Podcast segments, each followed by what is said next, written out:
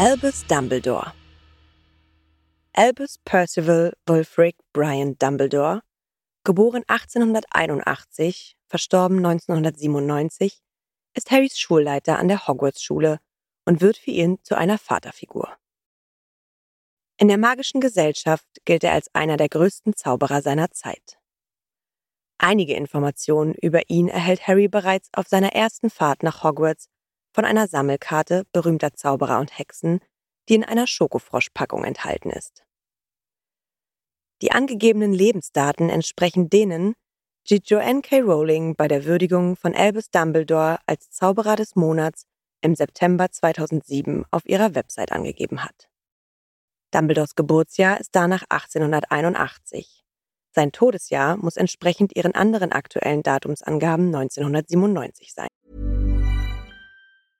Hey, I'm Ryan Reynolds. At Mint Mobile, we like to do the opposite of what Big Wireless does. They charge you a lot, we charge you a little. So naturally, when they announced they'd be raising their prices due to inflation, we decided to deflate our prices due to not hating you.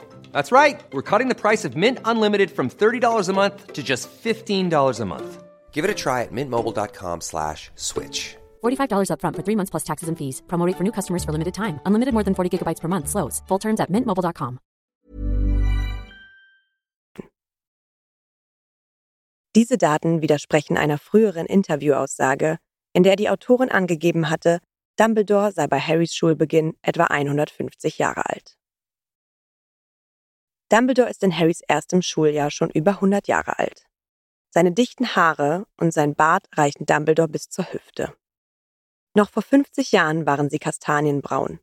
Inzwischen glänzen sie silberweiß. Seine lange Nase hat einige Krümmungen in verschiedene Richtungen, als sei sie mehrfach gebrochen und schief zusammengewachsen. Seine blauen Augen schauen meist gütig über die kleine Halbmondbrille, die er zum Lesen hat. Dumbledores schlanke, hoch aufgerichtete Gestalt in langen Zaubererroben und einem bodenlangen Mantel sieht eindrucksvoll aus. Wenn Dumbledore ausnahmsweise wütend wird und entsprechend auftritt, strahlt er enorme Kraft und Macht aus.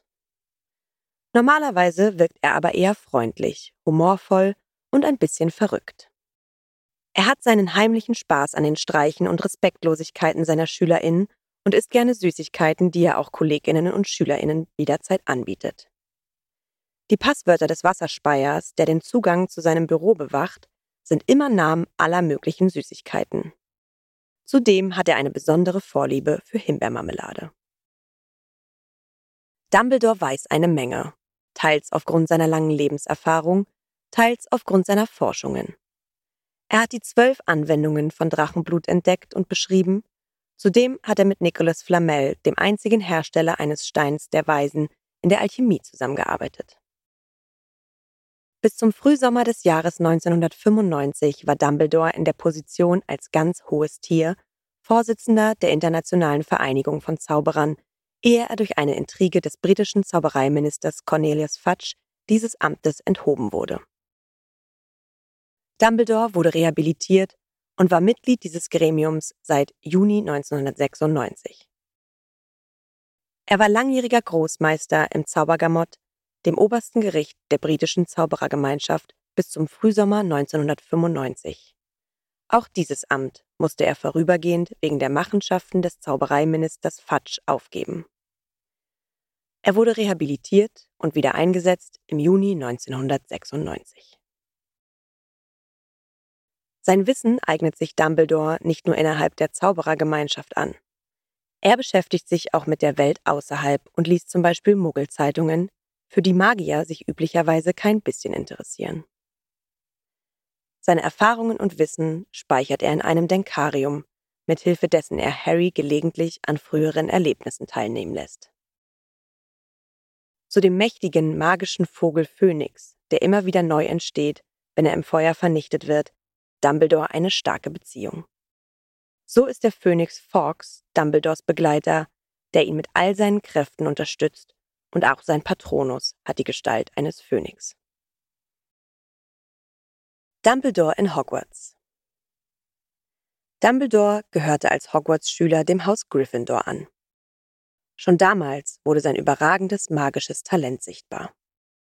Dumbledore unterrichtete in Hogwarts das Fach Verwandlung, bis er es an seine Kollegin Professor McGonagall übergab, um den Schulleiterposten von Armando Dibbet zu übernehmen. Obwohl ihm mehrfach die Position des Zaubereiministers angeboten wurde, zog er es vor, Schulleiter von Hogwarts zu bleiben. Während seiner Zeit als Schulleiter redet Dumbledore mit der Schülerschaft offen über gesellschaftliche Konflikte wie die Rückkehr Voldemorts und propagiert innerhalb der Schule Toleranz. Er fördert internationale Freundschaft und tritt dafür ein, andere magische und nicht magische Wesen zu respektieren. Dumbledores Art, die Schule zu leiten, ist nicht unumstritten. Rassistisch denkende magische Menschen stören sich an seiner Muggelfreundlichkeit und seiner Ablehnung schwarzmagischer Lerninhalte. In zunehmendem Maß gerät auch seine Einstellungspolitik in die öffentliche Kritik. Er distanziert sich nicht von Halbmenschen wie Halbriesen oder Zentauren. Er schließt einen Werwolf, wie Remus Lupin, weder als Schüler noch als Lehrer aus. Einigen Leuten gewährt er Schutz in Hogwarts, so Sybil Trelawney, die er selbst für eine schlechte Lehrerin hält, aber trotzdem innerhalb des sicheren Schulgebäudes von Hogwarts wohnen lässt. Er vertraut auch Severus Snape, trotz dessen Vergangenheit als Todesser. Dumbledores Gegner versuchen mehrfach vergeblich, den eigenwilligen Schulleiter loszuwerden. Im Schuljahr 1992-93 wird Dumbledore durch eine Intrige Lucius Malfoys kurzzeitig von seinem Schulleiteramt suspendiert.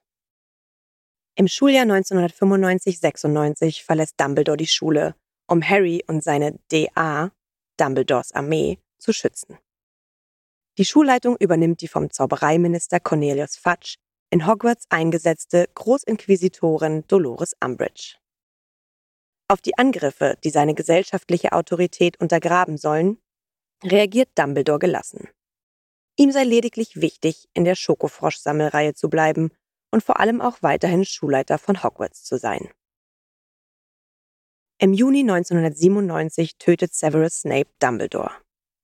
Nach seinem Tod wird er als erster ehemaliger Schulleiter auf dem Schulgelände am Ufer des großen Sees bestattet. Ein magisches Feuer, weiße helle Flammen und weißer Rauch schließen Albus Dumbledores Leichnam in einem weißen Grabmal aus Marmor ein. Die Weiterführung der Schule steht nach seinem Tod unter einem neuen bedrohlichen Vorzeichen. Im Schuljahr 1997-98 übernimmt Dumbledores Mörder Severus Snape die Schulleitung. Dumbledores Kampf gegen schwarze Magie. Dumbledore kämpft nicht nur als Schulleiter gegen schwarzmagische Lehrinhalte, sondern setzt sich auch persönlich gegen schwarze Magier ein. Den hauptsächlich in Festlandeuropa wütenden mächtigen schwarzen Magier Grindelwald hat er 1945 in einem berühmten Duell besiegt. Der schreckliche schwarze Magier Voldemort sieht Dumbledore als einzigen Zauberer an, den er je gefürchtet hat. Dumbledore war es, der dem damals elfjährigen Tom Riddle, der sich später Lord Voldemort nannte, persönlich die Nachricht überbrachte, er sei ein Zauberer und werde in die Zauberschule Hogwarts aufgenommen. Schon damals fiel Dumbledore Riddles gefährliches Interesse auf, seine Zauberkräfte zur Beherrschung anderer einzusetzen. Während seiner ganzen Schulzeit und danach hat Dumbledore Tom Riddle alias Voldemort scharf beobachtet und einiges herausgefunden, was diesem selbst nicht klar ist. Während Voldemorts erster Schreckensherrschaft hat Dumbledore den Widerstand gegen ihn organisiert und Hogwarts als sicheren Ort bewahrt. Die von ihm initiierte Widerstandsbewegung, den sogenannten Orden des Phönix, hat Dumbledore sofort wieder wachgerufen, als Voldemort im Juni 1995 zurückgekehrt ist. Er hofft seit Jahren, den schwarzen Magier Voldemort mit Harrys Hilfe besiegen zu können. Dumbledore und Harry Dumbledore weiß aufgrund einer Prophezeiung, dass es in Harrys Macht liegt, Voldemort zu besiegen. Eigentlich will er den Aufenthaltsort von Harry und seinen Eltern durch den Fidelius-Zauber sicher verstecken, aber die Potters schlagen tragischerweise sein Angebot aus, ihr Geheimniswahrer zu werden. Stattdessen verlassen sie sich auf einen unverdächtig wirkenden Freund als Geheimniswahrer. Er hat bereits Pläne für Harrys künftiges Leben geschmiedet, ehe Harry ihn selbst kennenlernt. Nachdem James und Lily Potter an Voldemort verraten und von ihm ermordet werden, bestimmt Dumbledore, dass Harry bei der Familie von Lillys Schwester aufwächst. Bei Lillys Blutsverwandten kann Dumbledore den magischen Schutz erweitern, mit dem Lily ihren Sohn durch das Opfer ihres eigenen Lebens umgeben hat. Als sanftes Druckmittel, das Harry bei den Dursleys aufwachsen kann, benutzt Dumbledore eine Begebenheit aus der gemeinsamen Kindheit von Petunia und Lily. Petunia bat damals den Schulleiter brieflich, auch ihr Zaubern beizubringen. Dumbledore schrieb ihr freundlich zurück, das könne er nicht, weil sie nicht mit Zauberkräften geboren sei. Sein Bittbrief, den verwaisten Harry aufzunehmen, knüpfte an die damalige Korrespondenz an und machte ihr unangenehm bewusst, dass Dumbledore sich noch ausgezeichnet an ihren früheren Wunsch erinnerte und sie bloßstellen könnte. Bis zu Harrys elftem Geburtstag hält Dumbledore sich unbemerkt über die unverdächtige Dursley-Nachbarin Arabella Fick auf dem Laufenden. Dann sorgt Dumbledore dafür, dass Harry wieder in die magische Welt zurückkehren kann. Weiterhin bemüht er sich, Harrys Schutz innerhalb und außerhalb der Schule aufrechtzuerhalten. Voldemort hat für sein Wiedergeburtsritual Harrys Blut geholt, um ihn gefahrlos berühren und angreifen zu können.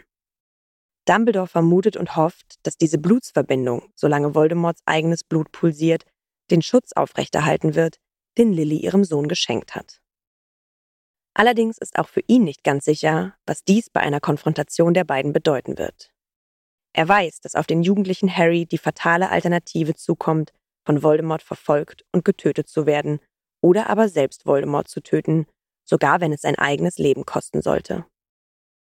Darum erklärt Dumbledore seinem Schützling nur zögerlich, was ihm bevorsteht. Im Schuljahr vor seinem Tod führt Dumbledore Harry in seine schwere Aufgabe ein, lässt ihn erleben, was Voldemort antreibt und kann schließlich mit ihm zusammen herausfinden, was Harry tun muss, um Voldemort zu besiegen. Während des Kampfes am Astronomieturm, der mit seiner eigenen Ermordung endet, sichert Dumbledore magisch ab, dass Harry nicht gefährdet ist und nicht aktiv eingreifen kann. Bereits im Sommer 1996 weiß Albus Dumbledore, dass aufgrund einer Unvorsichtigkeit ein tödlicher schwarz-magischer Fluch an seinen Kräften zerrt und ihn innerhalb von etwa einem Jahr umbringen wird. Er gibt schon damals Severus Snape die Anweisung, ihn vorzeitig zu töten, wenn er darum bittet. Als das Grabmal um Dumbledores Körper entsteht, hat Harry kurz den Eindruck, einen Phönix davonfliegen zu sehen. Dumbledores Geheimnisse Albus Dumbledore hat schon als Kind gelernt, über seine Familie und deren Lebensumstände zu schweigen. Nach seinem Tod kommen einige Dinge aus seiner Vergangenheit ans Tageslicht, die zu Skandalen aufgebauscht werden. Als Albus etwa zehn Jahre alt ist, wird sein Vater Percival Dumbledore wegen eines Angriffs auf drei Muggelkinder aus der Nachbarschaft zu einer Haftstrafe in Azkaban verurteilt, die er nicht überlebt. Albus alleinerziehende Mutter Kendra Dumbledore führt mit ihren drei Kindern fortan ein äußerst zurückgezogenes Leben. Die Existenz der jüngsten Tochter der Dumbledores wird von der Familie nach außen hin geheim gehalten. Kendra Dumbledore wird unter etwas ungeklärten Umständen getötet, als Albus gerade seinen Schulabschluss macht. Damals muss Albus als ältester und volljähriger Sohn die Sorge für seine jüngeren Geschwister den zwei bis drei Jahre jüngeren Bruder Aberforth und die auf ständige Betreuung angewiesene Schwester Ariana übernehmen. Einige Zeit danach kommt Ariana ebenfalls zu Tode. Was hinter ihrer Krankheit und ihrem Tod steht und warum die beiden Eltern so ein tragisches Schicksal haben, dringt nie an die magische Öffentlichkeit. Aberforth berichtet, was damals wirklich geschah. Dabei wird auch deutlich, dass Aberforths Vorwurf, Albus sei schuld an Arianas Tod, schon immer zwischen den Brüdern stand und dass Albus sich sein Leben lang mit diesem Selbstvorwurf belastete. Dumbledore verrät nie, dass er sich während einer zweimonatigen intensiven Jugendfreundschaft mit Gellert Grindelwald für die Machtverlockungen der Heiligtümer des Todes begeisterte. Aber während Grindelwald dadurch seine eigene Unbesiegbarkeit erreichen wollte, verstand Albus Dumbledore die eigene Macht als Mittel, um eine Gesellschaft zum Wohl aller zu schaffen. Dumbledore erkennt erst nach Arianas Tod, dass ihre vermeintlich gemeinsamen Ideen vom größeren Wohl völlig unterschiedlich sind und wie sehr er sich in Grindelwald getäuscht hat. Deshalb misstraut er von da an seinem Umgang mit Machtpositionen. Aufgrund seiner eigenen Erfahrung macht Dumbledore die Heiligtümer des Todes zu einem erst allmählich zu erschließenden Geheimnis für Harry.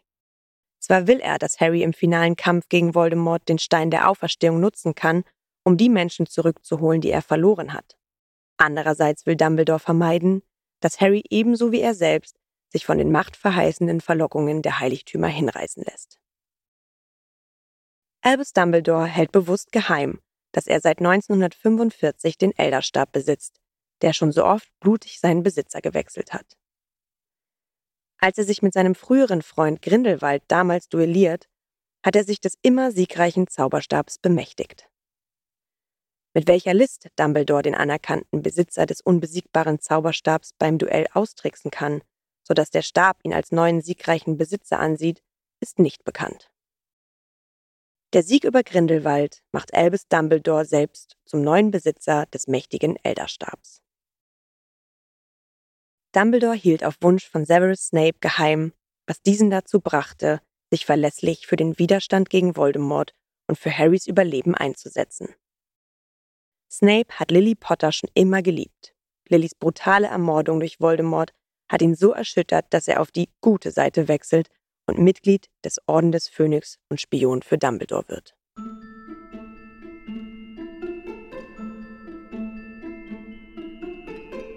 Na, ihr kleinen Hexen, Zauberer und Muggel? Alle Infos und Links zur Folge findet ihr in den Shownotes.